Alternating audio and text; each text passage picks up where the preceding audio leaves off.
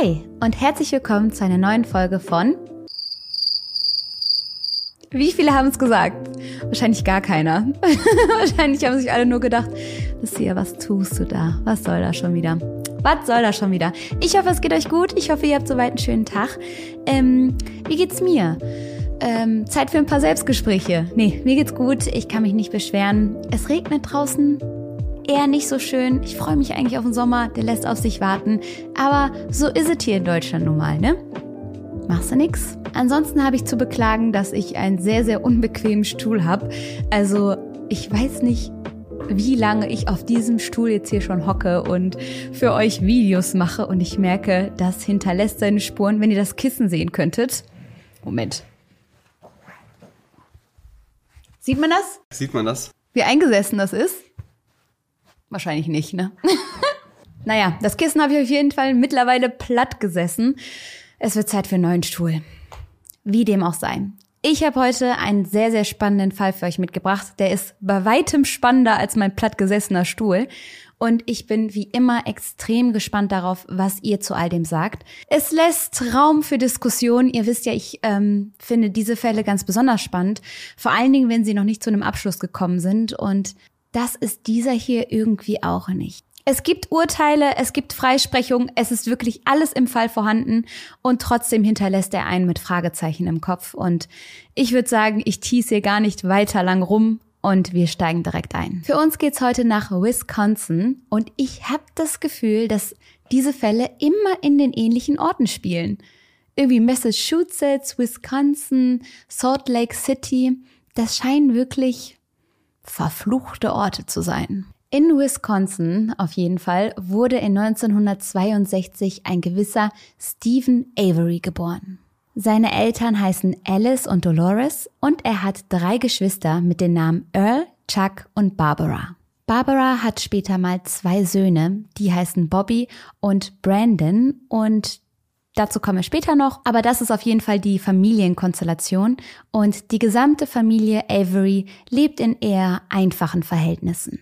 Steven wächst dann auf dem Autoschrottplatz seiner Eltern auf, der ist um die 16 Hektar groß und da tollt er dann immer mit seinen Geschwistern rum. Das heißt, die Familie Avery lebt auf diesem Platz in Trailern und Containern und sie sind damit der Inbegriff des Klischees White Trash. Als White Trash werden ja Weiße bezeichnet, die in ärmlichen Verhältnissen in Amerika irgendwo auf dem Land leben und ja, Familie Avery passt in dieses Bild wie Deckel auf Eimer. Sagt man das so? Mir fällt kein, mir fällt gerade kein Sprichwort ein. Auf jeden Fall erfüllen sie alle Klischees in diese Richtung. Dazu kommt, dass Steven auch noch unterschnittlich intelligent ist. Er hat ein IQ von 70 und geht zwar in öffentliche Schulen und trotzdem würde man ihn nicht als gebildet oder intellektuell bezeichnen. Nach der Schule möchte er dann auch schon in die Fußstapfen seiner Familie treten und wird dann der neue Besitzer der Autoschrottanlage. Aber Steven hat nicht so viel Lust auf Autos und Schrott. Er hat mehr Lust darauf, Schabernack zu machen. Und das jede Menge. So fängt er schon mit 18 mit kleinen Diebstählen an, trinkt viel Alkohol und treibt sich in falschen Kreisen herum. 1981 muss er dann zum ersten Mal ins Gefängnis, weil er Alkohol geklaut hat und in eine Bar dafür eingebrochen ist. Ein Jahr später, am 24. Juli 1982, heiratet Steven dann seine Laurie Matthiesen. Und die Hochzeit findet ganz rustikal aller Family Avery dann auch in einer Garage statt. Laurie bringt auch einen Sohn mit in die Ehe. Der leibliche Vater dieses Kindes hat nichts mehr mit Laurie und dem Kind zu tun haben wollen und ja, so wird Steven dann sehr schnell Vater. Das Paar bekommt aber auch noch vier gemeinsame Kinder, Rachel, Jenny und das Zwillingspaar Stephen und Will. Und was ist das eigentlich mit Amerikanern, die ihren Kindern denselben Namen geben, den sie selbst haben? Also, Stephen nennt seinen Sohn dann halt Stephen. Klar, kann man sich leicht merken, ist praktisch, aber ich weiß nicht. Ich würde meine Tochter niemals Lucia nennen, oder? Was denkt ihr dazu? Heißt ihr vielleicht wie eure eigenen Eltern? Schreibt's gerne mal in die Kommentare. Auf jeden Fall ist Steven unglaublich stolz auf seine Familie.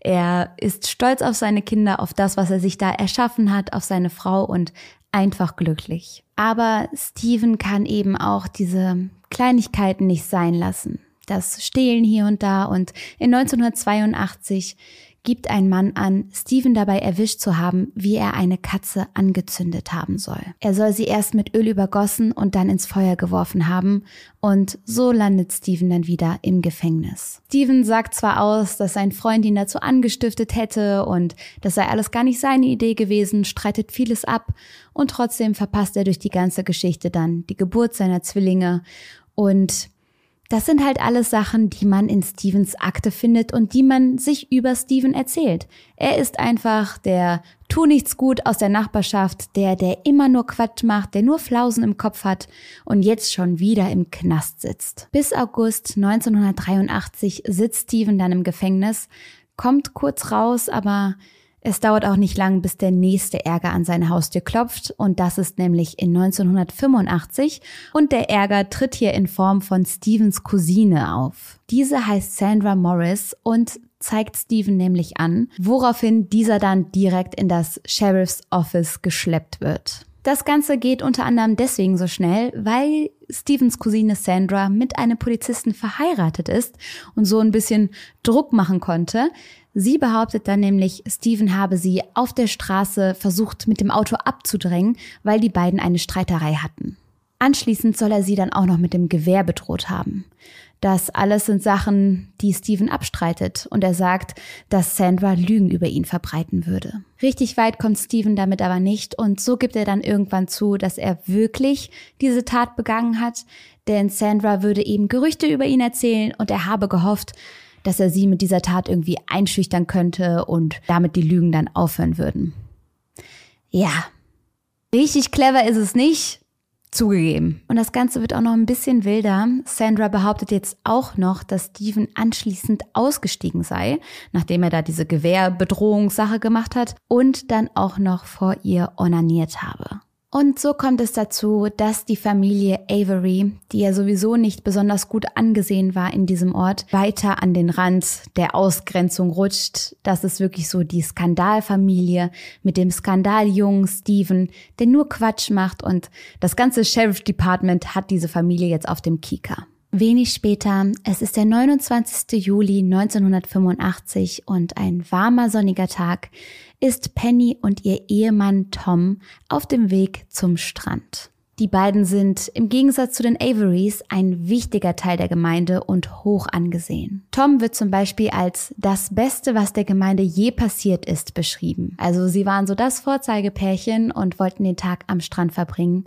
Und so joggt Penny dann gegen 15 Uhr am Strand entlang. Sie joggt dabei an einem Mann in schwarzer Lederjacke vorbei, registriert ihn so im Augenwinkel, macht ihre Tour zu Ende, kommt wieder zurück und wird dann von ihm überrumpelt. Er steht immer noch da, hat irgendwie auf sie gewartet, sie abgepasst und zieht sie dann ins Gebüsch. Dort kommt es dann zu einem schrecklichen Kampf. Sie kratzt ihn, versucht sich zu wehren, aber er packt sie feste und zieht ihre Klamotten herunter. Dann vergewaltigt er sie brutal und lässt sie danach einfach liegen. Trotz ihrer ganzen Verletzung überlebt Penny diesen Vorfall. Der Täter hat ihr noch gedroht, wenn sie was tun würde, würde er zurückkommen, aber Penny lässt sich davon nicht einschüchtern und geht zur Polizei und zeigt diesen Vorfall an. Und im Krankenhaus noch wird Penny dann von Deputy Judy Dovrak befragt. Nicht Dovrak, sondern Dvorak. Wir sagen einfach Judy. Von Judy wird sie befragt. Diese Judy ist interessanterweise übrigens eine Freundin von der Cousine von Steven,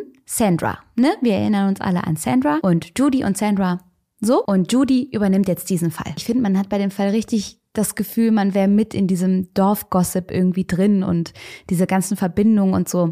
Es wird, es wird nur noch krasser. Auf jeden Fall fängt Penny dann an, den Täter so wie sie es noch in Erinnerung hat, zu beschreiben. Und Judy sagt sofort, das hört sich nach Steven an. Das muss Steven Avery gewesen sein. Und da es sich bei Penny ja um so eine wichtige Person der Gemeinde handelt, geht es ganz schnell mit den Ermittlungen.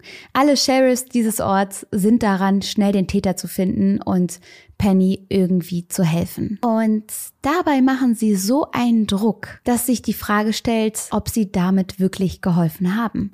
Denn Penny kann zum Beispiel den Bericht, der jetzt geschrieben wird, die Täterbeschreibung nicht lesen. Sie hat solche Verletzungen Verletzungen im Gesicht, das Auge ist geschwollen und sie sagt später, sie habe den Text gar nicht richtig entziffern können. Und trotzdem wird er ihr unter die Nase gehalten und sie soll alles schnell bestätigen, damit man schnell die Ermittlungen beginnen kann. Außerdem soll Judy sie dazu gedrängt haben, diesen Bericht dann auch zu unterschreiben. Später sagt Judy aber, sie könne sich nicht daran erinnern, jemanden gedrängt zu haben. Also stellen wir das hier einfach mal so in den Raum. Für die Beamten ist sehr schnell klar, Stephen Avery, den kennen wir, den mögen wir nicht und der ist unser Täter. Penny gibt dann noch ihre Täterbeschreibung ab und ein Phantombild wird erstellt und dieses Phantombild sieht dann Stephen Avery auch verdächtig ähnlich.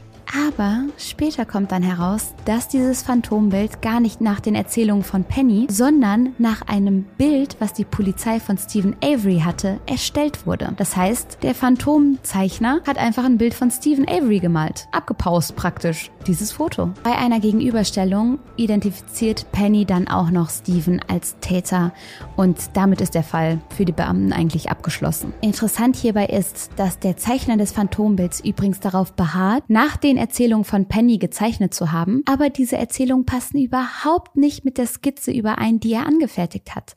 So waren zum Beispiel Größe, Augenfarbe und Haarfarbe falsch und haben nie mit Stephen Avery übereingestimmt. Zudem kommt, dass keinerlei physische Beweise gefunden werden konnten, die auf Stephen geschlossen haben. Und noch etwas. Stephen durfte während seiner gesamten Untersuchungshaft niemanden empfangen, keine Telefonate führen, niemanden sprechen und das ist verboten.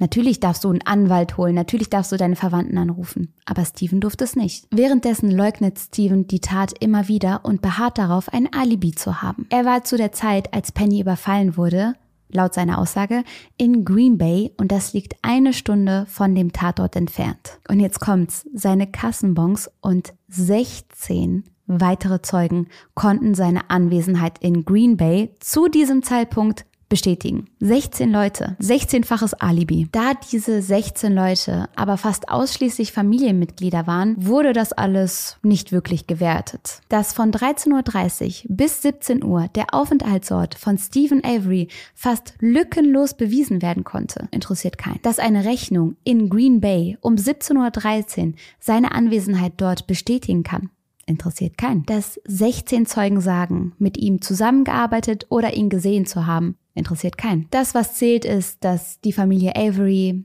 die Assis sind, das sind die Lumpen vom Schrottplatz und jetzt hat man ihn endlich dingfest gemacht. Jetzt geht er endlich länger in den Knast. So wird Steven wenig später dann wegen Vergewaltigung und versuchten Mordes angeklagt. Und dann wird er schuldig gesprochen und muss für 32 Jahre ins Gefängnis. Steven betont den gesamten Prozess über, dass er unschuldig ist. Und das wird ihm dann noch zum Verhängnis, denn deswegen bekommt er keine Aussicht auf Bewährung, weil er sich uneinsichtig zeigen würde und keine Reue beweisen würde. Und für Steven geht es von nun an nur noch bergab. Seine Mutter kommt häufig vorbei, aber seine Ehe hält nicht lange. Laurie, die mit den ganzen Kindern alleine ist, hält es nicht mehr aus und droht, sich selbst oder die Kinder umzubringen. Steven und Laurie schreiben sich gegenseitig schlimme Briefe und die ganze Situation kocht immer weiter hoch und irgendwann lassen die beiden sich dann scheiden. Stevens Eltern hingegen sind sich immer sicher, unser Sohn ist unschuldig der hat das, was ihm vorgeworfen wird, nicht getan. Und zwischen 1986 und 1994 reicht Stephen immer wieder Anträge auf Berufung ein, die allesamt abgelehnt werden. Ihr merkt, es ist eine ziemlich verfahrene Situation und jetzt kommt der Wendepunkt. Denn im Jahr 1995 bekommt das Gefängnis, in dem Steven sitzt, plötzlich einen Anruf. Ein Anruf von einem Polizisten, der in einem anderen Gefängnis unterwegs war und sagt, in diesem Gefängnis würde der wahre Täter sitzen. Der Polizist weiß, dass dieser besagte Häftling vor acht Jahren einen Überfall begangen haben soll, für den ein anderer dann in den Knast gegangen ist. Und man könnte jetzt natürlich denken, ey, es wird alles gut, endlich ist diese Information raus, wir haben es ja alle schon geahnt, irgendwas war da ja im Busch. Aber dann sagt der zuständige Sheriff vom Gefängnis von Steven, wir haben bereits den richtigen Mann, kümmere dich nicht darum. Und Steven sitzt weiter. Und dann im Jahre 2002 kann schließlich durch die DNA-Verfahren bewiesen werden, dass Steven nicht der Täter ist. Die gab es zu den Zeiten ja damals noch nicht und die wurden dann entwickelt und die haben endlich bewiesen, dass Steven unschuldig ist. Man hat nämlich unter Pennys Fingernägeln Dreck gefunden, der nicht mit Stevens DNA übereinstimmt. Und da muss er die Täter-DNA gesteckt haben, denn sie hat ja den Täter total gekratzt beim Versuch, sich loszumachen. In 2003 wird Steven dann für unschuldig befunden nach all den Jahren, in denen er immer wieder auf seine Unschuld gepocht hat.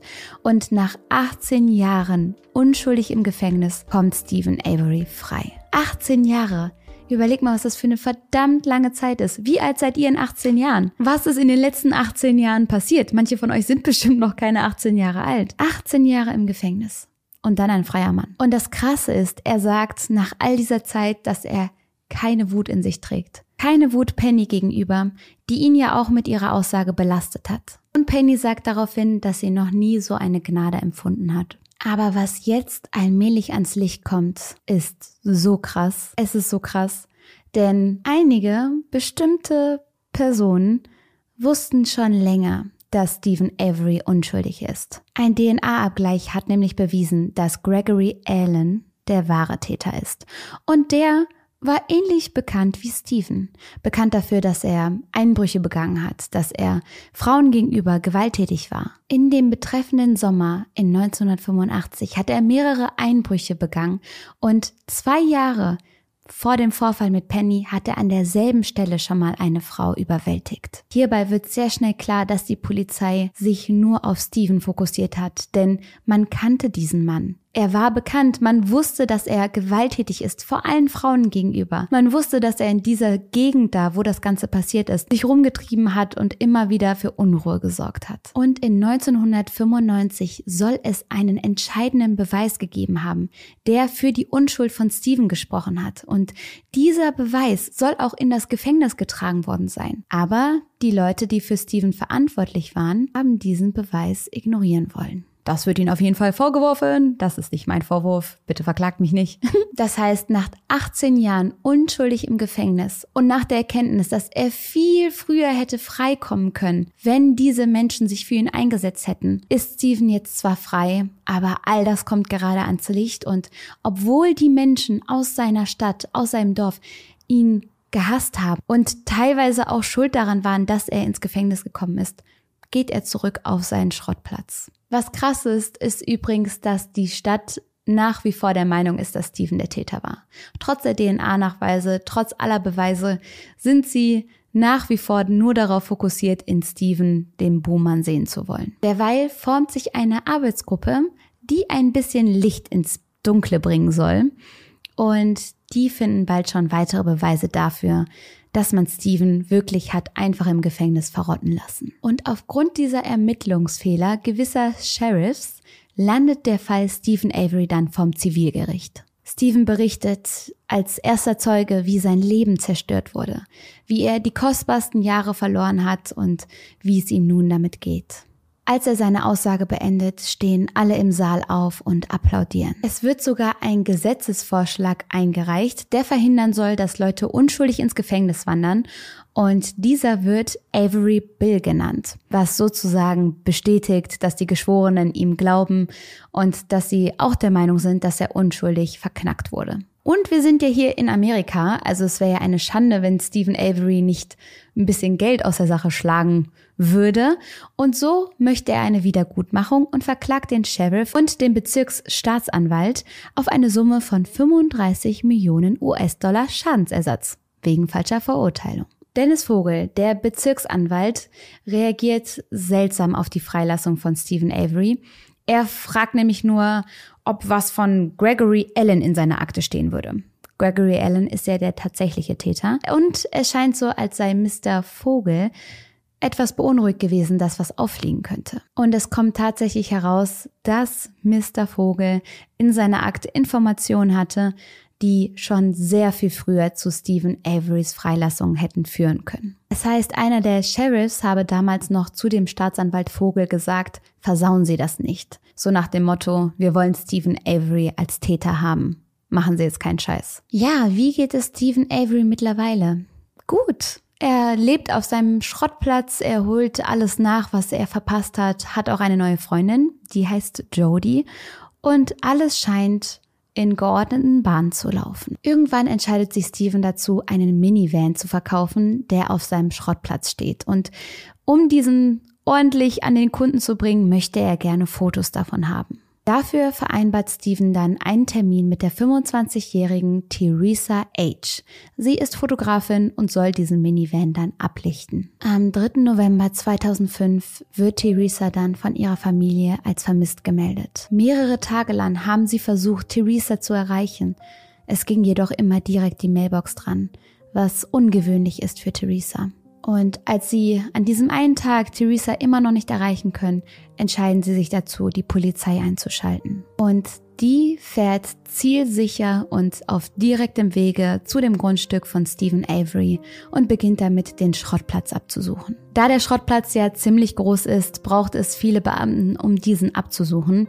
Und es kommen auch viele Beamte. Jedoch gibt es nach Tagen der Suche immer noch keinen Erfolg. Irgendwann hilft dann auch Theresas Cousine bei der Suche und sie ist dann diejenige, die Theresas Auto findet. Das Auto ist ein Toyota, der mit Brettern, Ästen und Blättern zugedeckt wurde. Da Theresa am Tag ihres Verschwindens einen Termin mit Stephen Avery hatte, dem Staatsfeind Nummer eins in diesem Fall gefühlt, geht man davon aus, dass er etwas mit ihrem Verschwinden zu tun hat. Und so sperrt die Polizei sofort das Grundstück ab und alles wird untersucht. Und Circa 100 Polizisten durchsuchen acht Tage lang den Schrottplatz. 4000 Fahrzeuge müssen dabei durchkämmt werden. Und so ist Stephen Avery da, wo er vor so vielen Jahren schon mal gewesen ist. Als Tatverdächtiger den Sheriffs konfrontiert. Jedoch wird den Beamten vom letzten Fall hier untersagt, an diesem Fall wieder teilzunehmen, da man ihnen Befangenheit unterstellt. Sie dürfen lediglich Mittel zur Untersuchung zur Verfügung stellen, aber nicht aktiv an dieser teilnehmen. Außerdem wird ein neuer Staatsanwalt eingestellt, um einen Interessenkonflikt zu verhindern. Denn ihr müsst ja im Kopf behalten, Stephen Avery will viel, viel Geld und er will den Leuten an den Kragen, die ihn damals ins Gefängnis gebracht hat. Und nun hat Steven eine böse Vorahnung. Er äußert den Verdacht, dass ihm hier wieder etwas unterstellt werden soll. Er sagt, ich habe schon mal 18 Jahre gebraucht, um meine Unschuld zu beweisen.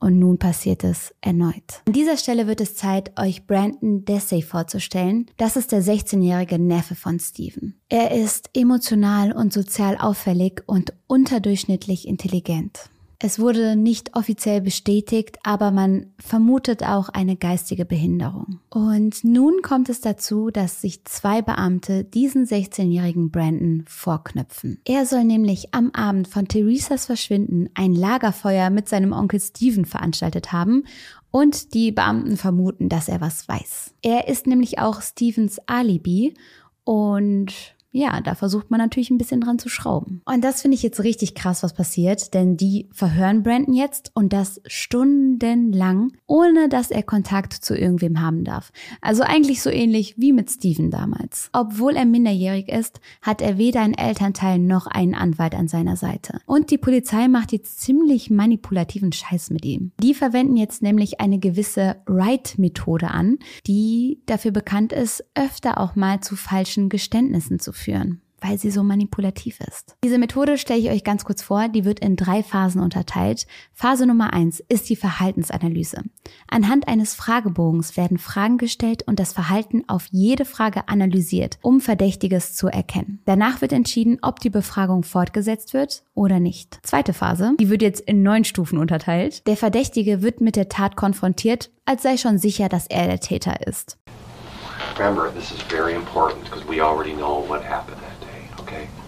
Let's just be honest here, okay, Brendan? Mhm. Also man sagt, wir wissen, dass du es bist. Aufzulügen, wir haben alle Beweise. Sowas. Dann wird dem Verdächtigen Zeit gelassen, die Tat zu gestehen oder die Wahrheit zu sagen. Auch verschiedene Szenarien werden dem Verdächtigen präsentiert, wie die Tat abgelaufen sein könnte. Der Verdächtige wird dabei oft davon abgehalten, die Tat zu leugnen, so dass man ihm ins Wort fällt, wenn er sagen möchte, ich war es doch gar nicht. Dann wäre eine Antwort so, wir wissen es doch, hör doch auf zu lügen. Das fühlt sich an wie im Theaterkurs hier gerade. Sagt der Verdächtige etwas in Richtung Tat, wird dies von der Polizei gelobt. Also es ist eine richtige Konditionierung. Falls der Verdächtige weint, sollen die Polizisten aus diesem Verhalten ein Schuldeingeständnis ableiten. Dem Verdächtigen werden dann zwei Abläufe der Tat präsentiert. Eine ist sozial akzeptiert und die andere weniger. Das soll dann dazu führen, dass der Verdächtige die sozial akzeptierte Tat zugibt. Sowas wie, es war ein Unfall und ich wollte ihn vertuschen und es tut mir so leid. So etwas wird dem Verdächtigen dann angeboten.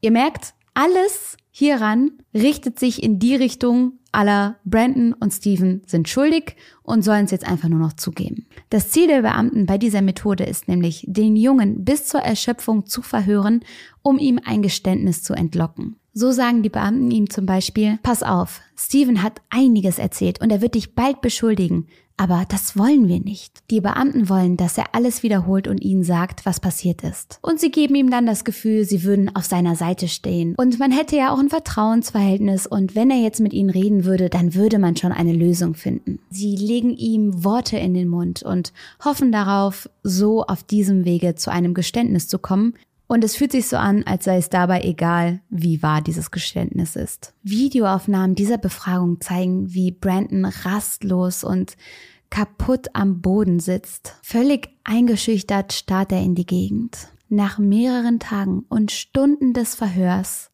ohne Rechtsbeistand und ohne Eltern, gibt Brandon dann Folgendes zu. Brandon soll eines Tages einen Brief, der an Steven adressiert war, im Briefkasten entdeckt haben. Er geht zu Steven und möchte ihm diesen Brief geben. Von draußen nimmt er schon Hilfeschreie wahr. Steven öffnet ihm die Tür. Er ist verschwitzt und halbnackt und bittet Brandon herein und dieser sieht dann, wie Theresa nackt ans Bett gefesselt ist und um ihr Leben fleht. Brandon soll Theresa dann auf Anweisung von Steven vergewaltigen und danach ihre Kehle durchschneiden. Dann soll Steven Theresa erwürgt und ihr in den Bauch und Kopf geschossen haben. Dann soll Brandon die Garage seines Onkels gesäubert haben. Ihre Körperteile sollen dann in einer Grube vergraben worden sein. Brandons Mutter kann das alles nicht fassen und fragt ihren Sohn, ob das so stimmt. Und er soll gesagt haben, nein, nicht wirklich. Sie haben mich dazu gebracht. Er hätte bloß das erraten und gesagt, was die Beamten wohl von ihm hören wollten. Und bei diesen Aussagen soll er sich an seine Lieblingskrimiserie orientiert haben an Dingen, die er mal so im Fernsehen gesehen hat. Und später kann man sogar die passende Folge zu den Aussagen von Brandon finden. Die Folge, die zu diesen beschriebenen Taten passt. Schon bald werden Kritiken an dem Verhör laut, aber ohne viel zu bewegen. Ein Staatsanwalt schmettert diese Kritik ab und sagt, der Junge hätte sich erwehren können. Aber woher soll ein 16-Jähriger mit geistiger Einschränkung und ohne Eltern und Rechtsbeistand sich vor mehreren Sheriffs wehren? Wie soll das gehen? Ich verfalle ja manchmal in Panikzustand, wenn ich in der Bahn kontrolliert werde, obwohl ich ein Ticket habe. Jetzt stellt euch mal vor, ihr werdet stundenlang von mehreren Polizisten alleine verhört. Abgesehen davon werden keine Blutspuren in Stevens Trailer oder in der Garage Garage gefunden. Da stellt man sich ja die Frage, wenn Theresa die Kehle durchgeschnitten und erschossen wurde, wo ist dann das ganze Blut? Brandon widerruft kurz darauf seine Aussage und tritt nicht als Zeuge im Gerichtssaal auf. Das führt aber nicht dazu, dass diese Aussagen von Brandon aus der Luft verschwinden. Im Gegenteil, die Staatsanwaltschaft greift diese wieder auf und sagt, ja, der Junge wolle jetzt nicht mehr dazu stehen, aber gesagt ist gesagt. Und die Verteidigung sagt tatsächlich auch, dass sie die Geschworenen für voreingenommen hält, dass diese auch kein gutes Wort für Steven und seine Familie lassen können und wollen die eigentlich aus dem Gerichtssaal verbannen, so dass nur noch neutrale Personen in der Jury sitzen, das aber ohne Erfolg. So werden dann im Prozess Indizien vorgetragen, Geschichten erzählt und Stephen Avery ist wieder einmal der Buhmann. Folgende Indizien existieren gegen Steven, laut der Anklage. Denn die Beamten finden vor Ort schon viele erdrückende Beweise. Zum Beispiel ist da die DNA, die man von Theresa in ihrem Auto findet. Man findet zum Beispiel Fingerabdrücke von ihr auf der Motorhaube und der Kühlerhaube. Kühlergrill. Ich muss nur kurz nochmal in die Notizen reingucken. Kühlergrill. Ja, das ist der Mechaniker in mir. Da findet man Abdrücke von Theresas Fingern, jedoch nicht im Auto.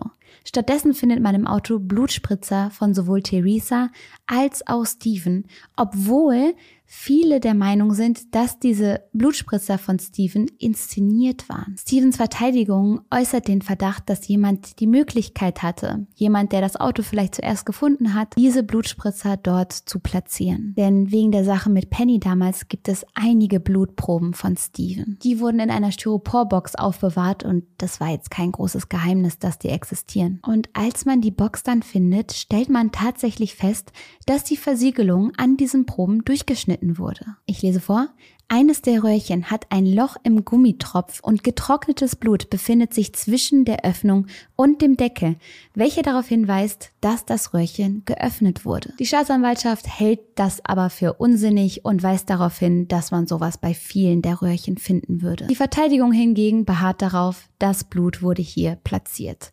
Und man muss ja sagen, es ist wahnsinnig wenig Blut für die Tat, die passiert sein soll. Das erklärt die Staatsanwaltschaft damit, dass es sich hierbei nur um Blut von Stevens Hand gehandelt haben soll, denn er habe sich wohl bei einem Kampf mit Theresa dann die Hand verletzt und dieses Blut im Auto verteilt. Daraufhin erwidert die Verteidigung, okay, aber warum findet man nur Blutspritzer von Steven, jedoch keinerlei Fingerabdrücke. Denn hätte er zum Beispiel Handschuhe getragen, wären da auch keine Blutspritzer von der Hand gewesen. Auf der Motorhaube von Theresas Auto wird angeblich Schweiß von Steven gefunden. Jedoch wurde später diese Flüssigkeit, die man als Schweiß identifiziert hat, nicht als Schweiß bestätigt. Also man konnte nicht wirklich sagen, dass es sich dabei um Schweiß handelt. Es war Stevens DNA, aber nur in ganz geringer Menge und sie hätte auch auf anderem Wege oder auf harmlosen Wege dorthin kommen können. Man darf auch nicht vergessen, dass die beiden ja auch verabredet waren. Ein weiterer großer Beweis, den die Staatsanwaltschaft anbringt, ist, dass Knochen auf Stevens Grundstück gefunden werden. Diese wurden jedoch erst später gefunden. Also die wurden in so einer Feuergrube in der Nähe des Trailers gefunden, also eigentlich an einem der Orte, wo man zuerst suchen würde, weil das eben nah am Wohnort, am Haus ist. Aber Anscheinend hat die jeder da übersehen und Tage später findet man sie dann plötzlich. Die Staatsanwaltschaft deklariert diese Knochen dann als die von Theresa, woraufhin das FBI erwidert, das kann man gar nicht sagen, die sind so verkohlt, es könnte sich sogar um Tierknochen handeln. Die konnten nicht mal als menschlich identifiziert werden, weil die Knochen so zerstört waren. Außerdem weisen diese Knochen ähnliche Verbrennungen auf, wie welche, die man in der Nähe eines Steinbruchs gefunden hat. Und die Verteidigung sagt, das sind nicht Theresas Knochen, das sind Knochen, die man woanders gefunden und dann in Stevens Gelände gepackt hat. Und wie gesagt, im ganzen Trailer von Steven wird auch kein Blut von Theresa gefunden. Jedoch kommt es dann am 11. November 2005 zwölf Tage nach Theresas Verschwinden zu der Anklage. Stephen Avery wird wegen Mordes angeklagt. Die Spurensuche geht derweil weiter und ein Beamter findet Theresas Autoschlüssel. Auch dieser wurde tagelang übersehen und plötzlich gefunden. Und das Interessante ist hierbei, dass man ihn sogar auf Videoaufzeichnungen der ersten Durchsuchung nicht entdecken konnte. Also der Ort, wo er plötzlich gefunden wurde, war vorher sichtbar leer. Auf jeden Fall findet man dann kurioserweise plötzlich diesen Schlüssel. Und an dem Autoschlüssel von Theresa findet man Stevens DNA, jedoch keine von Theresa selbst. Und die Beamten, die diesen Schlüssel gefunden haben, sind zufälligerweise auch welche aus dem Bezirk, welche die eigentlich wahrscheinlich nicht so hätten involviert sein dürfen, wegen der Befangenheit und so, ne? Sie finden den Schlüssel also bei der siebten Durchsuchung, obwohl ihnen untersagt wurde, mitzuhelfen. Und sie finden nicht nur den Schlüssel, sondern auch zwei Gewehrkugeln in Stevens Garage. Und angeblich findet man auf diesen Kugeln Theresas Blut. Und auch diese Kugeln wurden so, so lange erst nach dem gefunden, nachdem man tausende Beamte dadurch geschickt hat und niemand was gesehen hat und die beiden, die finden die dann. Jedoch wird auf diesen Kugeln dann nicht nur die DNA von Theresa, sondern auch von den Analysten gefunden, weshalb sie als Beweis dann verunreinigt sind und ausgeschlossen werden. Wir können also zusammenfassen, alle sehr belastenden Beweise werden interessanterweise von denjenigen gefunden, die eigentlich wegen Befangenheit überhaupt nicht ermitteln dürften. Und als dann ein Truckfahrer erzählt, dass er Theresas Auto am 4. November noch gesehen hat, hört ihm keiner zu. Am 18. März 2007 wird Stephen Avery dann für den Mord an Theresa für schuldig gesprochen. Er nimmt seine Verurteilung ruhig, jedoch fassungslos an. Also man sieht wirklich, wie das Leben kurz aus ihm weicht und dann wieder in den Körper zurückkehrt. Er schüttelt einfach nur noch den Kopf. Und direkt nach Stevens Prozess findet auch der Prozess gegen Brandon statt. Brandon wird durch einen Pflichtverteidiger verteidigt und ja, dieser lässt dann zu, dass Brandon nochmal ein Geständnis abgibt. Und Brandon bittet dann den Richter darum, einen anderen Verteidiger zu bekommen, weil er das Gefühl hat, dass dieser Verteidiger es nicht gut mit ihm meint. Was für ein schreckliches Gefühl muss das sein, wenn du da abhängig von jemandem bist und du merkst, der kämpft nicht für mich, vielleicht sogar noch gegen mich. Und dann kommt einfach heraus, dass Brandons Verteidiger der Cousin von Theresa ist. Also es ist so miteinander verknüpft alles. Ich habe euch ja am Anfang gesagt, man hat das Gefühl, man ist im Gossip dieser kleinen Stadt unterwegs und es fühlt sich wirklich so an. Alle sind verknüpft miteinander und keiner scheint es richtig gut mit dem anderen zu meinen. Und ja, Brandon hat das Gefühl, der meint es nicht gut mit mir. Turns out ist einfach der Cousin von Theresa. Und obwohl Brandon seine Aussagen ja immer wieder zurückgezogen hat und man ihm auch nachweisen kann, dass er sehr leicht zu beeinflussen ist, wiederholt die Staatsanwaltschaft seine Geständnisse von damals immer wieder vor Gericht.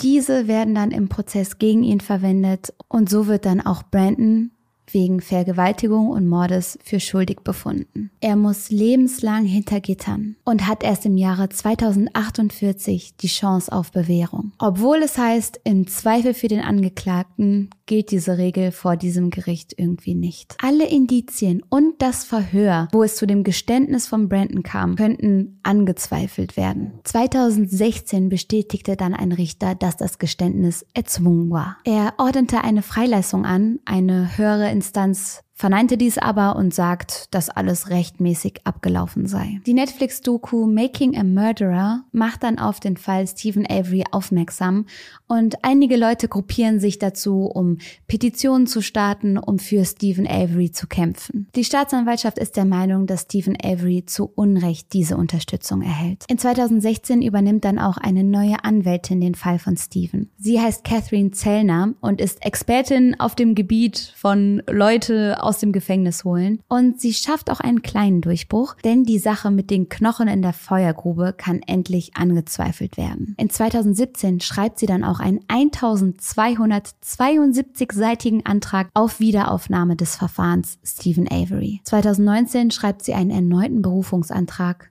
doch bis heute ist nichts passiert. Während Stephen wieder in Haft sitzt, stirbt seine Mutter. Stephen bricht es das Herz, dass er nicht dabei sein konnte. Und die Angehörigen von Theresa, denen geht's ja nicht besser.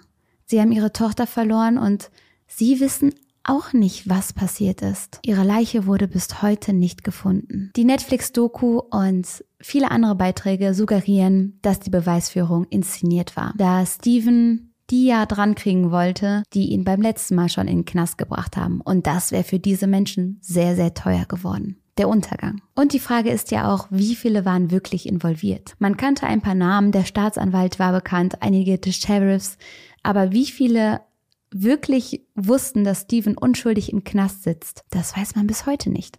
Und so hatte er viele Feinde schon von Anfang an. Es heißt, alles soll darauf ausgelegt worden sein, dass Steven der Schuldige ist. Er hat übrigens einen kleinen Schadensersatz gezahlt bekommen, eine Menge von 400.000 Dollar und er wollte ja über 30 Millionen Dollar haben und er musste diese gesamte Summe auch dafür nutzen, um seine Anwälte zu bezahlen. Das heißt, für die Familie blieb nichts zurück. Viele Menschen sind sich sehr, sehr sicher, dass Steven unschuldig ist und, und haben auch einige Theorien, was den wahren Mörder angeht. So gibt es zum Beispiel einen Ex-Freund von von Theresa, der in den Fokus der Ermittlungen einiger Hobbydetektive gerät. Fünf Jahre lang soll sie mit ihm zusammen gewesen sein und es heißt, er habe sie gestalkt. Auch Theresas damaliger Mitbewohner hat sie irgendwie nicht als vermisst gemeldet, auch als sie tagelang nicht nach Hause kam. Außerdem soll Brandons Stiefvater zeitgleich an dem Ort gewesen sein, wo man Theresas Handy zuletzt orten konnte. Ein Zeuge kann bestätigen, die beiden miteinander gesehen zu haben. Außerdem wird auf dem Familiencomputer dieser Familie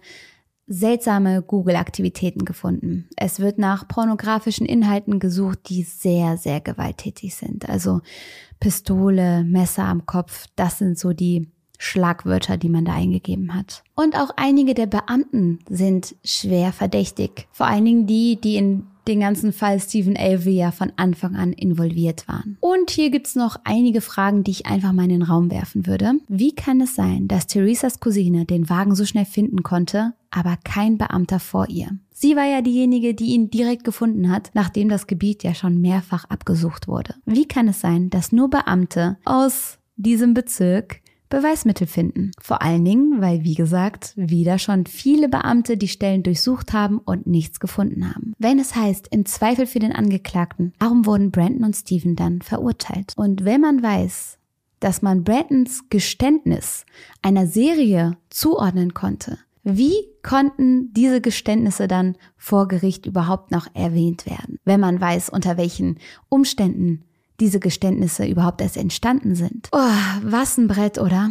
Was ein Brett. Und die Vorstellung, dass Stephen Avery nach so vielen Jahren des Unschuldigsitzens möglicherweise gerade wieder unschuldig sitzt, das kann einem das Herz brechen. Und dasselbe gilt für Brandon, der damals 16 Jahre alt war und bis heute im Knast sitzt. Und ich will auf gar keinen Fall irgendwen, der etwas Schreckliches getan hat, von seiner Schuld befreien. Ich weiß es ja selber nicht und am Ende gibt es eben auch diese Indizien und möglicherweise waren sie ja nicht platziert und obwohl alles komisch und mysteriös wirkt, waren sie vielleicht echt.